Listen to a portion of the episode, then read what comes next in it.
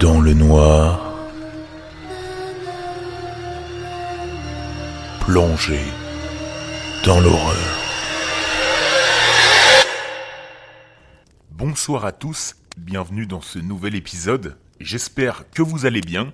Avant de commencer l'histoire du jour, je voulais saluer Mine, comme promis sur Instagram, ainsi que Zerguatiu et Kochianou qui ont eu le plaisir de mettre une revue 5 étoiles sur Apple Podcast. Je vous remercie. J'en profite pour annoncer un nouveau petit format si vous souhaitez être cité en début d'épisode. Tagué dans le noir dans une de vos stories, promis je la verrai. J'en profite aussi pour remercier mes chers Patreons sans qui tout cela ne serait pas possible. Allez, il est grand temps de flipper en écoutant l'histoire du soir, tout de suite, dans le noir. Quand j'étais petit, nous habitions, mes parents et moi, dans une très vieille maison en pierre de taille, construite selon l'architecture mauresque, reconnaissable à son patio situé au milieu de l'habitat, le plus souvent de forme carrée ou rectangulaire, avec une distribution périphérique des pièces de vie et des chambres, au rez-de-chaussée comme à l'étage. C'était la maison de mon enfance, où je passais tous les étés, ainsi que les vacances scolaires lorsque le pensionnat était fermé. Grande et pleine de sombres recoins, elle avait cette inquiétante majesté des vieilles demeures à l'atmosphère épaissie par la succession d'histoires familiales accumulées sur plusieurs générations. La nuit, on entendait presque ces murs chuchoter entre eux, se racontant les drames passés. Elle était aussi très impressionnante à cause des bruits sinistres que produisaient ces boiseries, après que la canicule de la journée avait laissé place à la fraîcheur de la nuit et la lumière grise et laiteuse de la lune envahit le patio, projetant au sol les ombres démesurées des fenêtres aux grilles en fer forgé.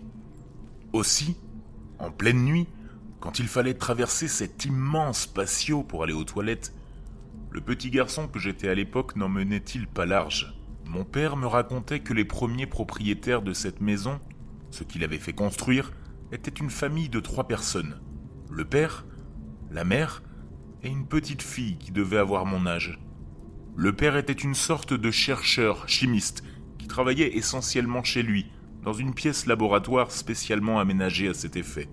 Quelque temps après que cette famille eut aménagé dans sa nouvelle maison, un drame terrible survint. Un soir d'été, le feu s'était déclenché accidentellement et s'était rapidement propagé à l'ensemble de la maison, brûlant la mère et la fille, après les avoir asphyxiés dans leur sommeil. Le père, de sortie ce soir-là, était revenu chez lui juste pour voir les pompiers finir d'éteindre les flamèches persistantes et les deux corps allongés, côte à côte, recouverts du drap blanc de la mort. Fou de chagrin, car il avait compris que le feu ne pouvait provenir que de son laboratoire, il se tira une balle dans la tête. La première fois que j'ai entendu cette histoire, je pensais qu'elle était inventée par mon père qui voulait juste me faire peur. Je venais juste de me faire gronder auparavant, j'avais joué avec des allumettes récupérées dans la cuisine, risquant ainsi de mettre le feu à la maison. La suite des événements me donna tort, terriblement tort. Cette histoire s'est déroulée durant un été. J'avais alors 7 ou 8 ans. Un été pendant lequel il avait fait tellement chaud et sec qu'il fallait se réhydrater toutes les dix minutes, pour éviter d'attraper la syncope, comme disait ma mère. Même au bord de la plage, le corps à moitié enfoncé dans le sable engorgé d'eau, à l'endroit du ressac, il fallait quand même se réhydrater. Pendant les baignades, ma mère me forçait à porter une casquette toujours humide et à boire des litres d'eau. Eau que je rejetais immédiatement et naturellement dans la mer, faisant bien attention d'immerger le corps jusqu'à la taille afin de ne pas éveiller les soupçons des autres baigneurs autour de moi, ni de gâcher leur plaisir. Mais la nuit, je ne pouvais pas faire la même chose dans mon lit. Il me fallait me lever, me précipiter aux toilettes, souvent à la dernière minute. Mais purée, qu'est-ce que j'ai regretté de boire autant dans la journée, car c'est en me levant la nuit que j'ai commencé à entendre les bruits derrière moi. Des bruits terribles, à vous hérisser le poil même lorsque vous n'en avez pas. J'avais beau serrer les cuisses, les fesses, les poings et les dents à chaque fois, l'envie ne passait pas. Il fallait tout de même sortir du lit et courir dans ce noir qui me faisait peur avec ce cri d'effroi qui résonnait dans ma tête mais qui restait bloqué dans ma gorge. Le même scénario se répétait toutes les nuits. J'entendais des pas de quelqu'un qui courait derrière ou à côté de moi. Je courais et la chose courait aussi. Je m'arrêtais, elle s'arrêtait. Je sentais mes cheveux se dresser sur ma tête tandis qu'un vent glacial descendait sur mon échine. J'essayais de ne pas m'affoler, et sans me retourner, je fonçais vers les toilettes serrant mes cuisses pour stopper la fuite. Et là, sentant le souffle de la chose courir en même temps que moi, mon cœur se mettait à battre tellement fort que j'avais l'impression d'entendre le son d'un tambour. Tape, tape, tape, résonnaient les bruits de pas derrière moi pendant que je courais.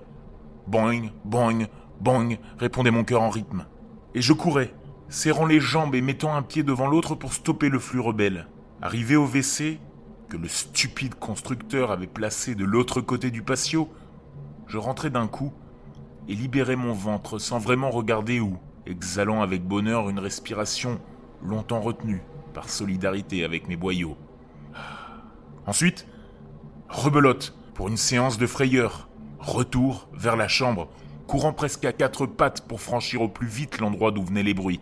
Et, fermant les yeux, pour ne pas risquer de la voir, je me précipitais enfin sous les draps de lin, me couvrant de la tête aux pieds, ne laissant aucune ouverture possible par laquelle la chose qui hantait notre maison pouvait s'introduire et me dévorer.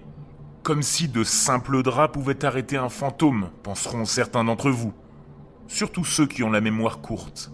Je suis sûr que vous voyez très bien de quoi je veux parler, mais revenons à notre histoire. Cela s'est répété près de cinq nuits d'affilée. Et puis, plus rien. Oh, il y avait encore des craquements sinistres que j'entendais en allant aux toilettes, mais je ne ressentais plus la pesante oppression sur ma poitrine et n'avais plus la sensation qu'un démon courait à mes côtés dans le noir.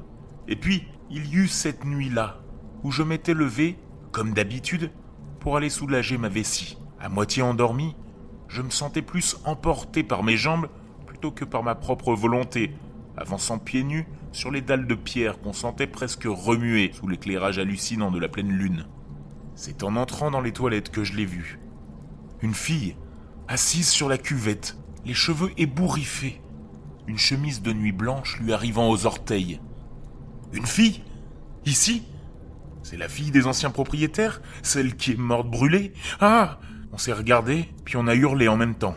Sans comprendre, je m'égosillais en concert car je voyais l'expression de terreur sur son visage. Et j'imaginais l'état du mien qui devait être pire encore. Ensuite, la voilà qui se met debout, me fonce dessus et me traverse de part en part, courant comme une fusée, presque à l'horizontale, et criant Papa, maman, il y a un fantôme dans les toilettes.